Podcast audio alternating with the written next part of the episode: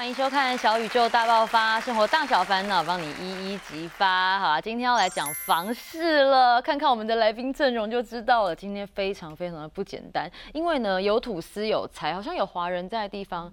大家都很爱买房子，可是最近因为升息啊，很多有可一族都觉得肩膀好重哦，就是房贷压力越来越大。那买房真的有比较聪明吗？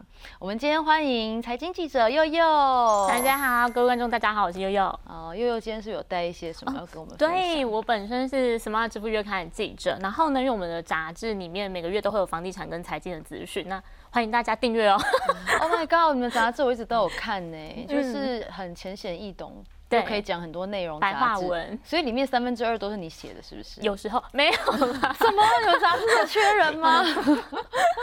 所以你是写房事多还是财经的比较多？嗯，杂志上面的话主要是以房地产为主，但因为本身自己也有在理财，所以我们的频呃我们自己 smart 有一个频道，然后里面可能就会有一些财经跟 ETF 的资讯。其实对这个房事非常有了解，因为他们家里有四个小孩的 YouTuber 任富谦。主持人好，大家好，我是任富。谦好，但人夫谦要跟我们强调说，他们的频道是倩倩与人夫谦，是对，倩倩是他老婆啦，嗯，对，所以你也是，就一直都有在租房子，对不对？对，我们主要都是租房子，一直到今年就是终于买房这样子。你背叛了无壳瓜牛，我是情势。你为什么要来这一集？因为小孩子太多了。好，好，还有呢，我们的房产专家，呃，房事林志玲。我们的嘉欣姐不是还是房是甜心想要哪一个啊？甜心就好，甜心好不好？对对对，因为大家会觉得这个产业好像竞争不是很激烈。房是好，房是小甜心，好好。所以嘉欣姐，你也有租房经验吗？不可能吧？因为我小时候家里穷，所以就我们家里头其实租过房子。哦，那那个时候还是会有一些。就是说，可能呃，长辈跟房东一些沟通的经验，然后你会发现，其实租房子真的没有那么自由，就是有一些你自己想要盯啊，或者是说，哎，可能想要去改的、调整的部分，是真的没有办法。哦，所以其实大家都有租房经验哦。那悠悠你也是嘛？因为你好像不是台北人嘛。对我自己租，哎，我也是基隆人，然后人不前是基隆人，老相聚，基隆人大相聚这样。就是我自己租房子经验大概十年，就从研究所到现在这样子，然后一路就是。从换了好几间房子，对啊，那你自己租房觉得喜欢吗？我觉得我还蛮喜欢的，就是可以跟大家分享说，为什么我租房子有好几个我觉得不错的地方。就是呢，在就是呃，因为我觉得房租房子的时候，基本上你遇到一个比较合理、正常、好的房东，他的租赁费用都是呃，应该说修缮费用都是由房东来做。所以打个岔，你都是一个人住吗？有时候是两个，就是女生还是就是？如果有另一半的时候，会是跟我想，如果你同居，一个人住，房东一定很喜欢你啊，就看起来干干净净、漂漂亮亮的，难怪他有帮你付修缮费。我以前租房子没有，真的啊。对，但是因为。有时候，呃，遇到比较好的房东的话，他会帮你付，没有错。可是有一些房东可能就会跟你在那边觉得说，哎，这是你用坏，你应该要修，就是爱计较啦。但其实依照法规规定，应该是要房东负担是没有错的。对。那在我喜欢租房原原因，还有第二个，就是因为我觉得手头上比较多资金可以做运用。因为你如果要买房的话，就是我觉得我们这一辈的年轻人很常遇到问题，就是你买房就是自备款拿出去之后，你的存款是梭哈的。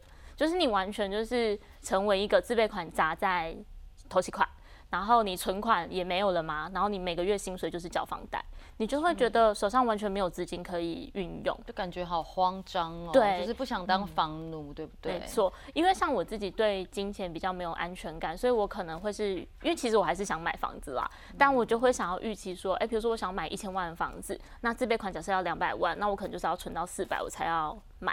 就是存到自备款的两倍以上，再决定要进场这样子，所以现在还在存当中，对，还在存。然后呃，第三个我喜欢的优点是因为我觉得它可以自行控制你的生活品质，因为其实房租是一个固定开销，可是如果你想要花多花少，或是你住远住小。或住大什么的，其实是你可以很自由去做控制。嗯，所以我目前就是觉得，哎，在台北租房子其实也还不错，就是蛮自由的。你住过最满意的是大概是怎么样的房？就是我现在住的房子，它是一间楼中楼，然后因为它有一个很宽敞的阳台，三面采光。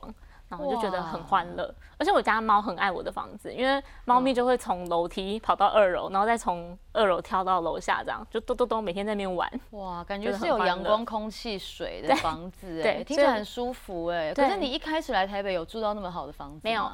我一开始租到的房子其实蛮糟糕的，就是呃，它是一栋老的华夏，然后它还把天井封起来，所以以至于应该说。我的楼下把天井封起来，所以楼上的光下来的时候，它虽然可以进来，可是因为变成楼下把天井封起来，就导致说那边下雨的时候会积水，就会变成我的房子里面会很容易潮湿。那你有叫房东来修吗？没有，因为那是楼下那一层的问题，就只只能忍受。没错啊，所以租屋真的是会碰到很多事情。那人夫签呢？你以前租房子呢？你喜欢吗？哦，我其实。还蛮喜欢租房子的，因为我那你不要买房了，要卖掉了。不行，小孩太多了。因为我自己呢，就是也是基隆嘛，然后我们就工作的关系来到新北这一边，然后六年呢，其实我就租到了三个新房子。这也太令人羡慕了吧！真的，因为我觉得想说奇怪，这个房子怎么都没有人要住或没有要租，然后我们就去就去租这样子，然后其实基本上进去都是新房子。然后我自己觉得，除了住到新房子以外啊，就是呃租房子还有一个蛮好的就是。我觉得蛮自由，就是你想搬就搬，因为我们中间其实有一任的这个房子呢，遇到不太好的邻居，就是大家在都是梯厅嘛，那梯厅他们家就长期占用，那因为我们要推婴儿车或什么这些，地上就是全部都是他的鞋子，所以那个东西其实就沟通过也没什么效果。那那一个房子我们其实。中间一年多，我们就就提早就搬了，只是为了一个邻居而已哦。因为我们小孩要进出是不方便的，然后在那个邻居其实对我们也颇有维持，因为他说：“哎，我本来旁边都空的，然后自从你们来之后呢，旁边就多了好多声音，所以有时候会过来敲门。那我自己会觉得说，大家这样相处其实不太愉快。而且小朋友真的会有声音啊，不然怎么？真的难免啊，对啊，因为我们很他一定他没小孩，对不对？我猜他小孩可能大大了，对他们小孩可能大了。然后再来一点呢，就是呃，我觉得在换屋的成本其实是蛮低的。就其实跟刚刚有一点像，当我不满意这个环境的时候，我随时我想换就可以换，然后就是对我的行李带着，然后最多就是我家具拆一拆，我说走就走了。我不会想说啊，那我还要再卖房啊，然后或者再买一家新的房子这样子。你那个六年住新房啊，为什么要一直换呢？因为就小孩多，因为我这六年，呃，含今年就总共我们家就是要准备第四个小孩要出来了，然后每多一个小孩，生一个是，嗯，差不多两年生一个，太疯了吧？对，然后每多一个呢，我们就考虑到说，哎，那是不是要多一个空间？所以我来这边的第一间房间，我们自己租的是套房，就是夫妻两个就在一个套房，然后第一个小孩也在这个套房里面度过，然后后面开始有一些呃在家里工作的需求，所以就。租两房，然后后面三房，一直到现在，就是它是接近四房的一个大小这样子。意思就是有越赚越多啦。对，小孩也生。你们一开始有住很好的房子？我们一开始住的也很不好，就是它是一个，呃，租金也不便宜哦，要一万五的一个小套房，然后大概才五六平左右而已。蛋黄区。嗯，不不算，我觉得不算蛋黄区，它就在那个新庄的市区边边这样子。那怎么那么贵？因为新的吧？它是装潢是新的，它是旧的公寓，但是它把一间公寓拆成四间。的装潢，然后就套房套房出租这样子，哇，很好赚呢。对，我也觉得还蛮好赚。这要问那个房东太太，哎，hello，哎，原哦，原来你有租过房子哦？有，失敬失敬，不要这样说，因为我觉得其实就是人生很多时候你不大可能就是一出生就可以有办法自己买房子，出社会当然需要一些磨合啦。可是我认为租这件事情，它其实也不是只有就是经济状况没那么理想的人租房子，对呀，有些人他是基于基机会成本的考量，因为像之前我有个朋友啊，他就租了某个豪宅，那我就问他说，其实你付得起，你为什么要去就是租这个豪宅？他说，第一个就是当然豪宅本身的一个这个条件很好，然后确实市场上面现在还没有能拿出来卖。然后第二个关键的是说，你看呐，我现在如果要买这间豪宅，他有算过了，他一个月啊大概要付五十万的房贷。可是如果说他租的话，只要付十几万的租金就好了。最重要的事情是你租在豪宅里面，没人会问你房子是租的还是买的，所以他就是因为他是专业投资人。所以他就会在里面打听到一些投资的一些讯息。哇！所以在这样子的部分的时候，他就可以去做一个我们说是比较好的一个，把他的现金拿来去做一个比较好的投资。那另外来说的话，其实我觉得像刚刚两位有提到的，他确实是比较有弹性。因为我自己有一间小房子，然后租给一个老师，然后那个老师因为他常常调任，所以我就问他说。问他说：“哎，那你为什么就不干脆买？因为我的那个价格其实不是很高了，我的价格不是很高。好，然 后反正呢，他就说，因为他其实是就是常常调任，所以他得要就是经常换地方。那他这样子会有一些弹性，所以其实租屋我觉得是给很多的，就是居住的一些外地居住的朋友，他们有一个更多的选择。哦，那嘉欣姐，你以前自己租的房子是什么样的房子？哎，其实我是跟人家，因为我是台北人，然后你看，就是我们家里头那时候是一起租的时候，最早我们其实是租了公寓，然后那个公寓的话，它是一个五楼的五楼。所以每天要爬楼梯，真的很累。然后房东有点机车，就是房东 哎这样讲有点不好意思，但房东有点机车。然后反正呢，他就是不准我们订，然后也就是不准我们就是买太多东西。那有时候我如果说哎你可能租金稍微晚给了一两天，然后他就会马上催过来，然后三不五时就会说哎我们那个房子有点想要买，然后就其实是要来调租金。然后后来我们不友善。对，那那后来我们其实就就换了另外一个电梯，那也比较好啦。只是说，呃，家里头会觉得那就干脆就是就买房，就买一间房子，大家一起比较安定。也对我曾经有碰过很好的房东，所以我还蛮怀念那个房东先生的。就是我以前在公司旁边租房子，然后那时候想说我要独立嘛，就自己搬出来。然后最后我要结婚的时候，他就最后一个月的房租帮我，就是说送你当你的结婚礼物。谢谢房东先生，好好，人真好。好了，但其实租房真的还不错，因为刚刚听大家讲这么优点，有一些是因为机会成本啊，有一些可能是还在存钱想要买房。但稍后任夫先会跟我们分享，如果呢你用租房代替买房，一个月现金流有可能多九万吗？对，以我个人的算法是这样，因为我其实算是比较偏向租屋的，因为我觉得资产配置会比较灵活一点点。那以我们家实质上现在的案例来说，我们就是在新庄区。租的一个呃，算平室内平数大概四十平左右的一个房子，然后因为它是蛮新的一个社区，所以它月租金要到四万五。可是如果我假设今天我要去买它的话，那以我上那个实价登录看，它目前的成交价大概在三千八百万左右。哎，所以你现在买的不是这一间啊？不是。买更大的，呃，买更大 的，买更远。你你看他买更大的，还要算这个给我听。买更远，有合理吗？那更远就不是这个价格了，对，因为我们买的比较便宜点。对，然后如果说我今天是要买像我们现在居住的这一间的话，那我要准备七百六十万的头期款，这个是直接就要拿出来的。那我的算法是这样，就是假设我今天如果这个七百六十万我不是拿来买房，我把它放到股票里面去做投资，那我们不要做太多。呃，高风险的操作，我们可能就跟着大盘走。其实，呃，每年大概五 percent 左右的报酬率，我觉得还算对，还算 OK。那如果七百六十万，等于说我每年可以多大概三百，呃，大概多三十八万左右的一个呃资产的一个增加。那换算成每个月可能就将近要三万块这样子。那另外一部分就是说，呃，我们以支出房贷来算的话，就是这个房贷呢，以现阶段如果说我要去贷到三千万、三千多万出头万的话，那以三十年，然后以现在的房贷率大概一点七左右算，其实每个月大概要十点七万，就十万七千。扣除掉呃这个十万七千，如果我不拿来付房贷，我只单纯的来付我的呃租金的话，其实我这边又多六点二万可以去做运用。那六点二万再加上我们可能在股票这边的一些累。累积，我自己会觉得现金流的部分大概就差了到九万多。哇！可是你这样算完，那你现在买完之后呢？他的这个房贷会不会比你算的这个还要高啊？呃，我现在买完之后，其实就像刚刚悠悠讲的，买房之后我们家就 show hand，就所有东西都得要丢进去。那的确会有一段时间是呃内心还蛮不安的一个状态。那他就是。我自己是这样想啦，就是它就是一个必经之路。当我要从租变成买，那我自己要持有这个房子的时候，可能呃家里就是要有这样子的一个呃过渡期，然后自己也觉得说好，我们就撑过去这样子。所以促成你买的原因是什么？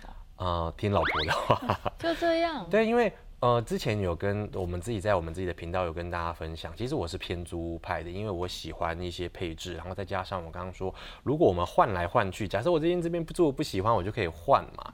那除了就是要听太太的话以外，还有一个点就是我们家的小孩成员比较多，然后学区的考量的确会是呃一个蛮重要的问题。那我们索性最后就选定了一个我们自己还蛮喜欢的学区，然后就呃买了一个呃平数相对来讲比较大。一点，因为我们现在四个小孩，加上我们夫妻两个，可能未来我们家可能会需要五房，那我们就买了一个就是透天的，然后大家可以分成这样子。那你们家出门要开小巴吗？我们家出门如果再撑下去，可能就要开小巴了。所以你现在对这个房子是蛮满意的喽？嗯，我们对买的房子蛮满意，而租的这个房子我们也很满意。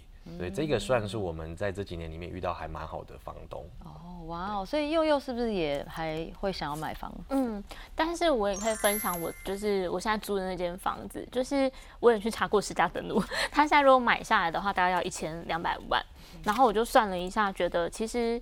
因为每个月我现在那个社区啦，正常租金是两万五到两万八，但我房东没有收我这么多，谢谢房东。那 今天就一直在谢谢房东，谢谢谢谢房东。好，就假设，因为我算了一下，就是假设他正常租金两万八，房东收满一整年好了，他其实投报率其实这样算下来还不到三趴，就两趴多而已，而且还没有扣掉他所谓的一些持有的成本，因为他每年有一些房屋税啊、地价税这些，然后包括修缮费用也是他在负担嘛。所以他其实，如果他是用一千两百万这个价格买，他投保率真的 超级低。谢谢房东，而且你住的又很舒服，对对不对？那所以我就算一下，因为如果你以正常租金两万八来说，你如果是把它转成房贷，你是买不起，就就是我没有办法买下我现在住的房子。那我可以顺便教大家，就是怎么去算那个所谓的你可以负担多少房子这件事情。就是呃你在算的时候呢，因为每个月的可负担房贷，假设我们就用两万八来举例，这样子，就是你想租的房子的价钱。对，假设你现在租金就是两万八，然后因为我们用就是目前利率，因为央行到呃现在七月哎八月已经大概升零点三七五个百百分点，那现在房贷率大概天呃。地板价大概就是一点七多这样，所以我就是抓一个比较最低的了，大概一点七 percent。然后我们本利摊还就是三十年，所以你如果每贷款一百万元，你一个月大概要缴三千五百五十八。那如果你可以总共付两万八的话，你两万八除以三千五百五十八块的话，你去乘以一百万，你大概可以负担就是七百八十七万的房贷总额。那因为房贷总额的部分，其实你要再去算一下，说因为你到底是贷款七成还是八成。那就会影响到你可以负担的一个买房的总价，所以算下来之后，如果你是贷款七成的话，你的呃可负担的房屋总价就会到一千一百两呃一一二四万，就一千多万这样子。那你的自备款就要拿出三百多万。那如果你是只有贷款八成的话，就是你贷的钱比较就是一样是七八七，可是因为你占的趴数比较高嘛，所以你可以负担的房贷房屋的总价就只剩下九百八十四万。那你的自备款的话是比较少，没有错。可是因为你相对你们能够买的物件价格就比较低。那以这样的房屋总价来说，比如说一千一百二十四万这个价格，你在台北市其实你要买的话，你要大，你就是只有老公寓，你要新大。不可能，不可能大，因为就算老公寓的话，现在应该要一平五十几，加清洁，对不对？所以你大概就是二十，二十多平，千五上下，对。然后没有没有车位这样子，对对。那如果你要用一千多万去买一个新的，你就是小套房。对，所以我觉得换算之下，我觉得在台北市以我现在的租金，因为我不是用两万八租，所以 我就觉得很划算，就是继续住在那，我觉得很好。而且你又很满意那个房子，嗯，房东不赶我，我都不走。所以说你现在的你现在的话，这个装潢，比如说租房子是不用装潢啦，可是像刚刚人夫签就说装潢现在很贵啊，你们现在有花很多成本在装潢吗？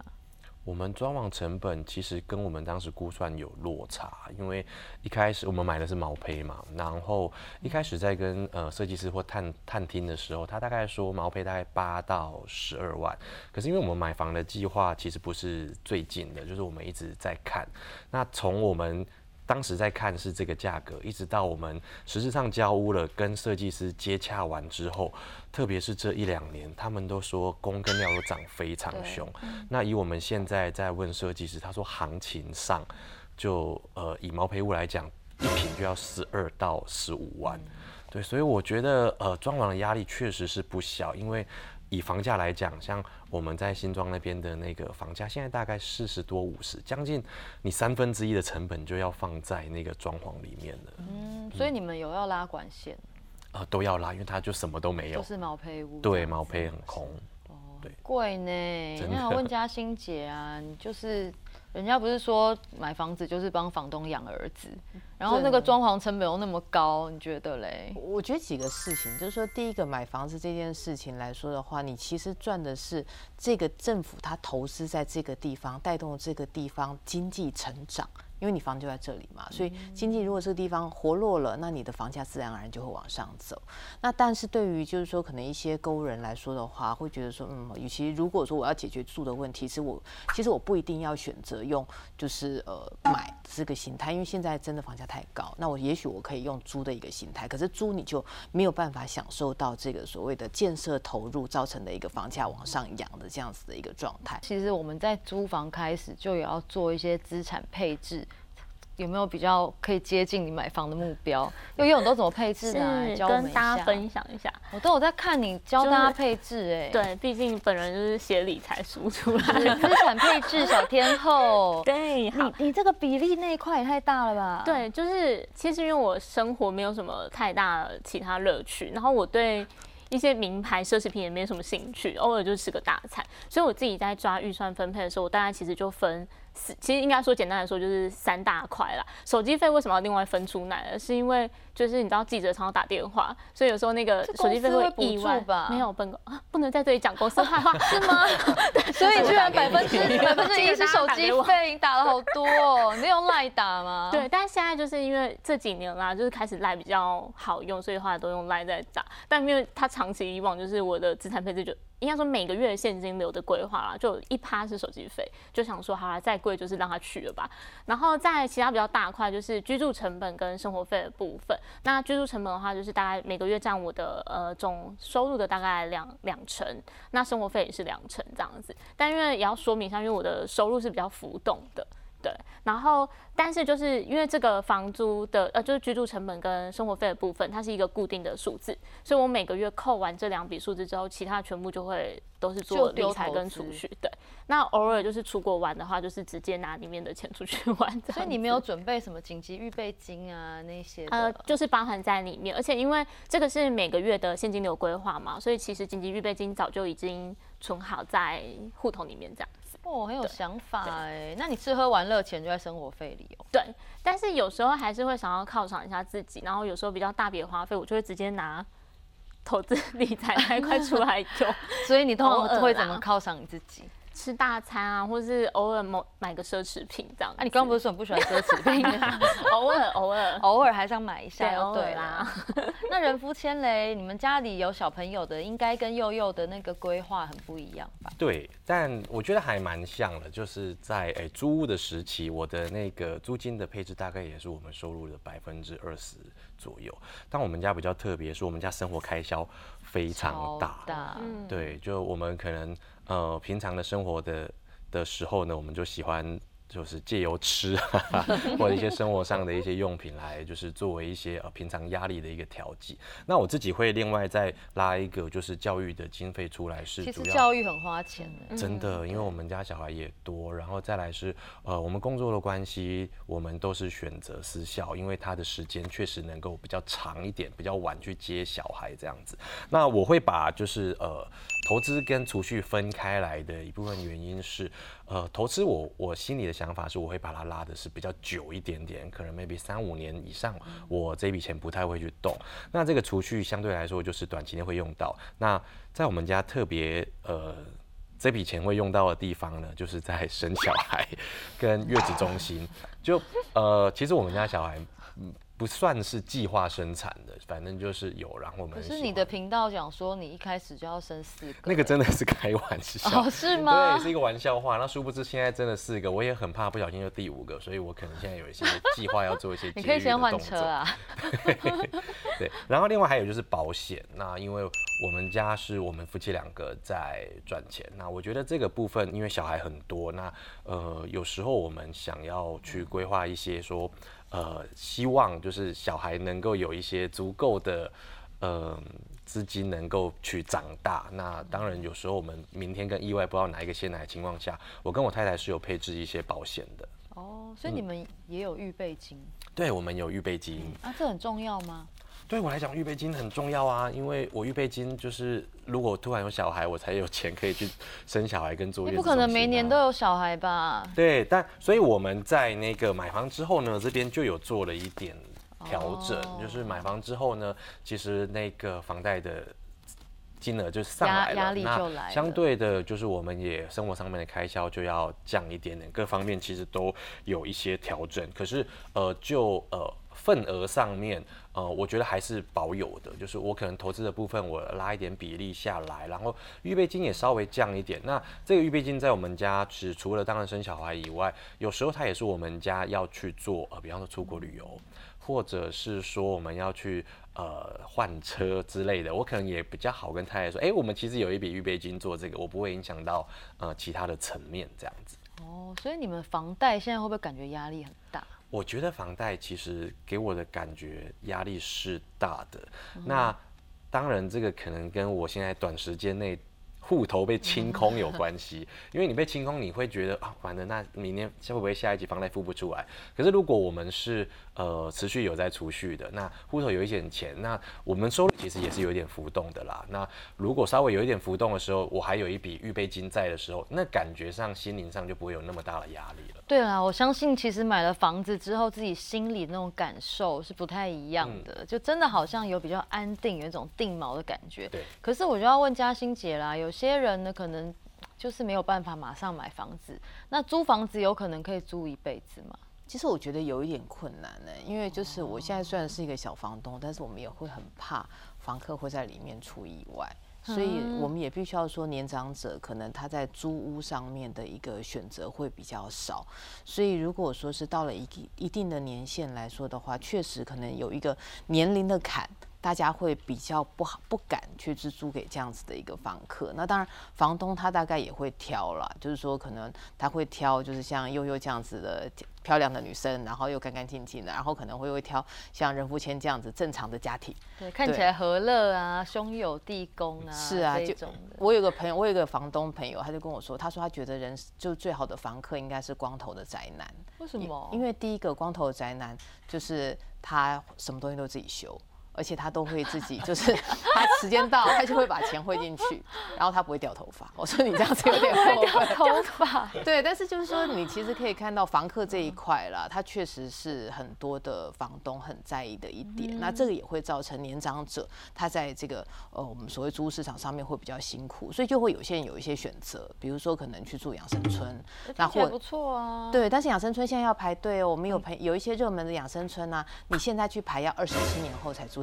太夸张了，因为台湾再去排。对，现在养生，而且养生村只收身体健康的长辈。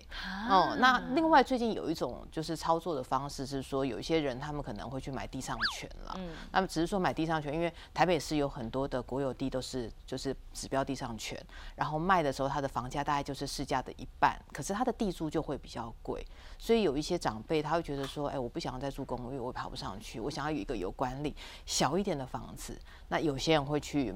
就是买地上权，那另外还有一种就是比较更更加就是轻资产到极致，像白嘉丽小姐，她就住饭店，哦，她就住在五星级饭店里面，然后她其实也不用再呃在意其他的一些部分，那一年就是固定花个一个费用在饭店上面做消费。到底住饭店比较贵，还是你去买这个地上权比较贵啊？要看，因为如果说是以这个资金的一个灵活的程度上面来说，可能饭店的灵活度会相对会比较好一些些，因为你确实换饭店，对你确实可以一直换饭 店。那但是如果说是以地上权来说的话，它本身转手性会有一些问题，因为它接下来的那一手在呃转手的时候可能会有贷款上面的压力，所以呃这边我觉得可能要留意。那地租的部分，如果你要买买地上权，一定要问，因为像我之前有一个朋友，他买了就是呃台。北市某个地方的一个地上权的案子，那个地上权的案，他也是在台北的蛋白区哦。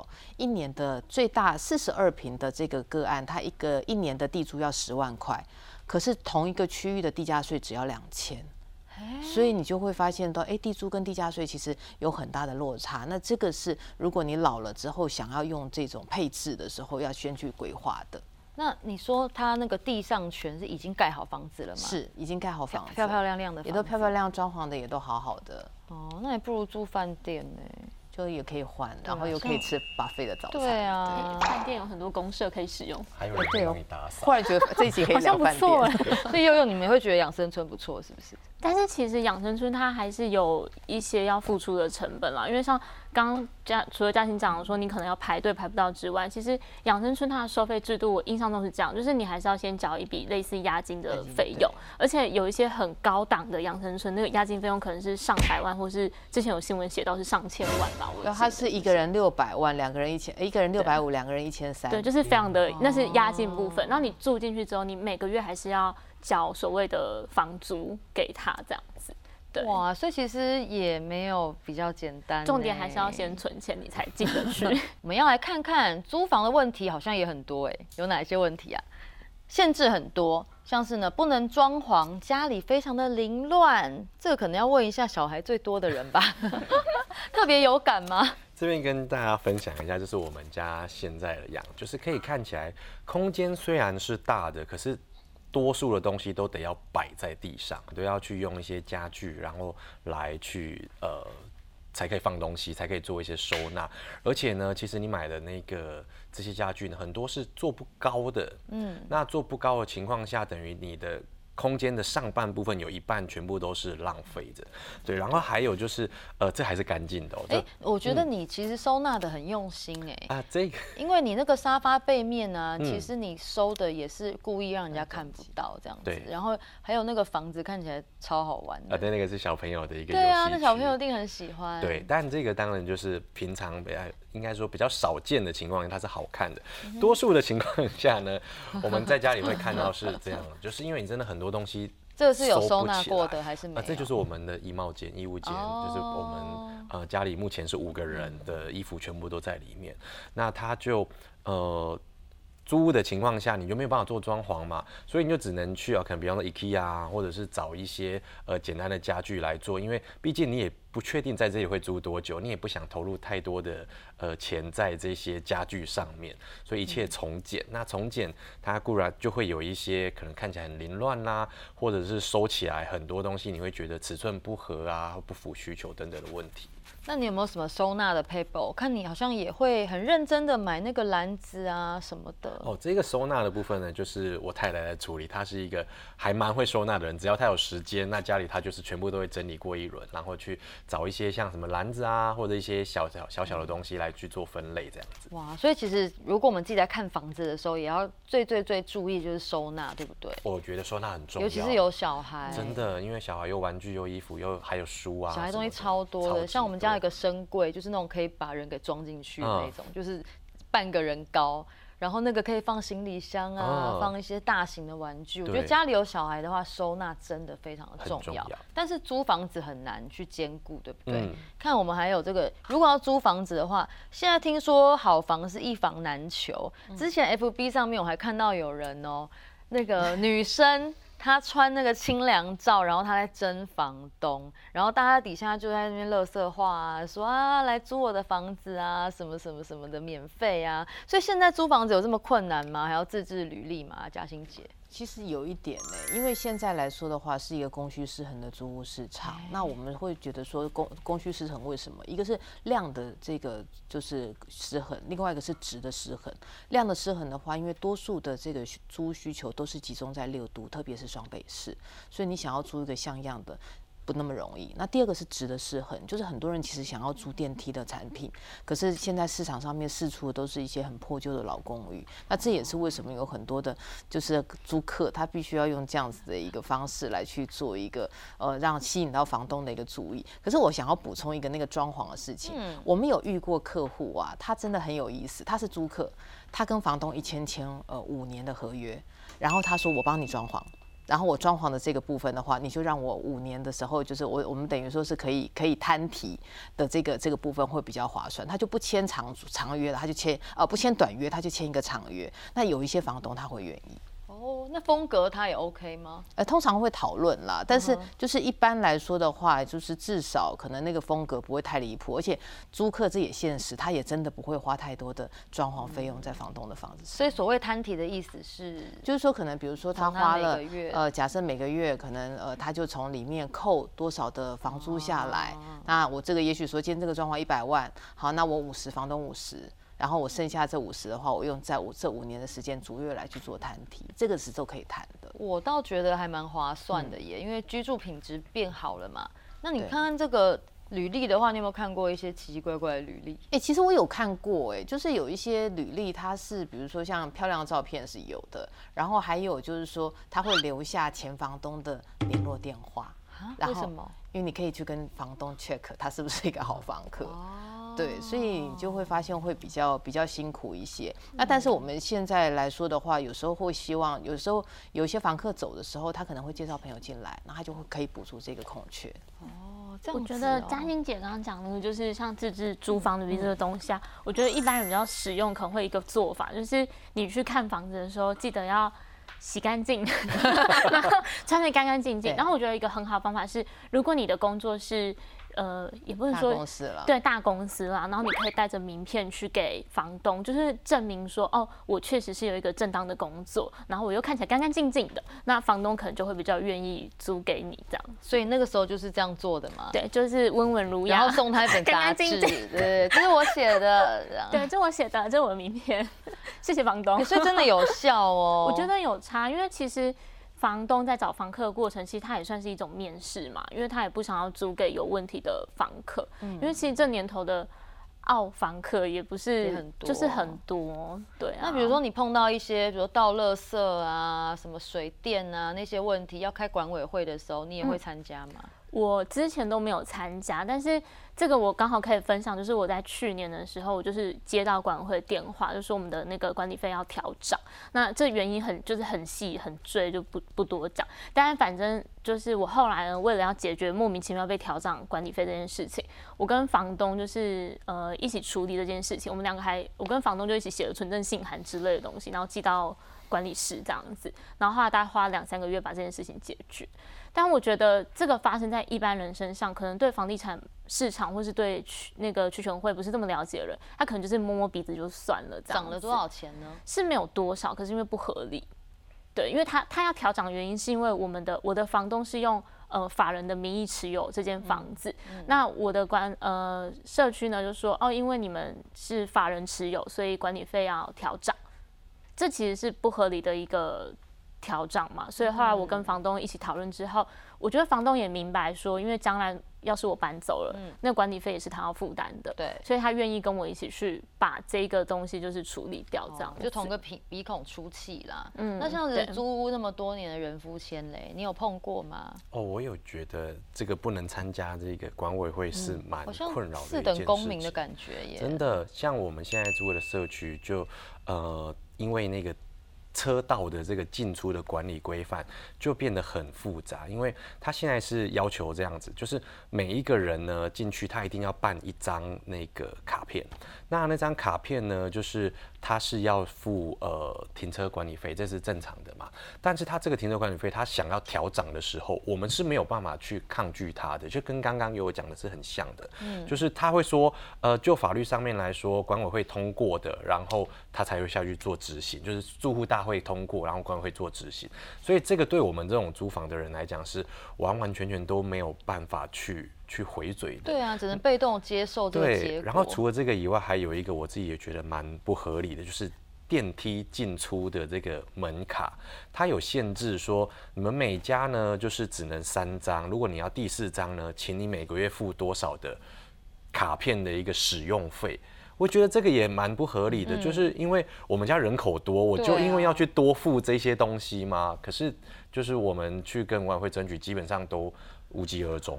啊，那就要请问专家了。可是我们在公寓大厦管理条例里面哦，其实是有规定，因为租客他也是住户的一块，所以其实租客他是可以参与区分所有权人的这个会议的，只是说你在里面你必须要表达自己的意见等等一类，你其实是透过就是你的房东，因为他是区分所有权人，透过房东授权给你，你就可以在会议上面去做行使你的这个所谓权利的这个部分。那个授权是要写下来，还是就口头要？他就写一个授权书。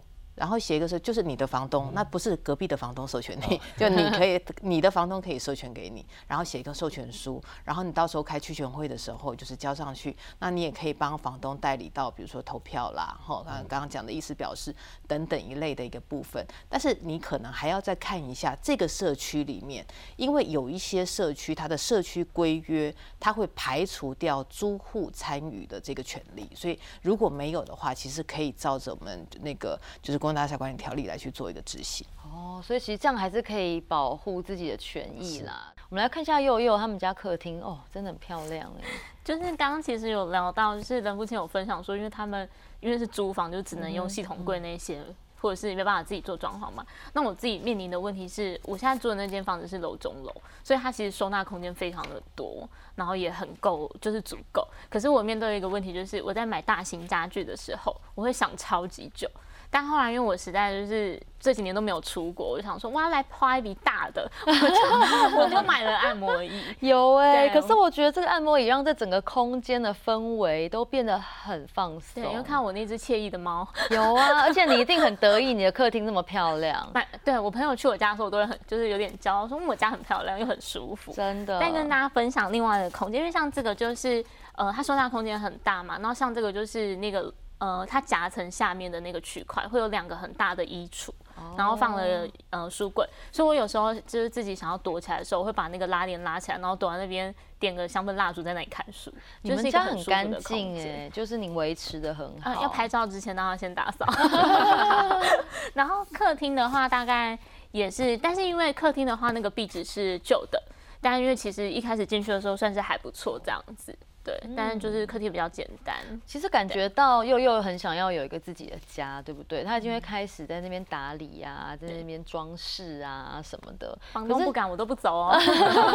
好像还有一个叫社会住宅的，哎，这个是很多人最近都说很夯的。那这个是什么？社会住宅的话，其实现在只有租的社会住宅，买的社会住宅已经没有没有在试出了。那你如果现在看到买的都是就是之前买到的人现在拿出来卖，那租的社会住宅就是说各政府在各个地方，它会盖一些大型的社区，然后你可以用一个便宜，大概就是市价的差不多是七折到八折左右的租金去租这个房子。哦，看南港那边盖的很漂亮。对，其实像现在台北市各个行政区里头，它都有社会住宅，然后因为租金很便宜，但它的中签率坦白说有点低，就是大概就是有一些中签率，你甚至于不到五趴。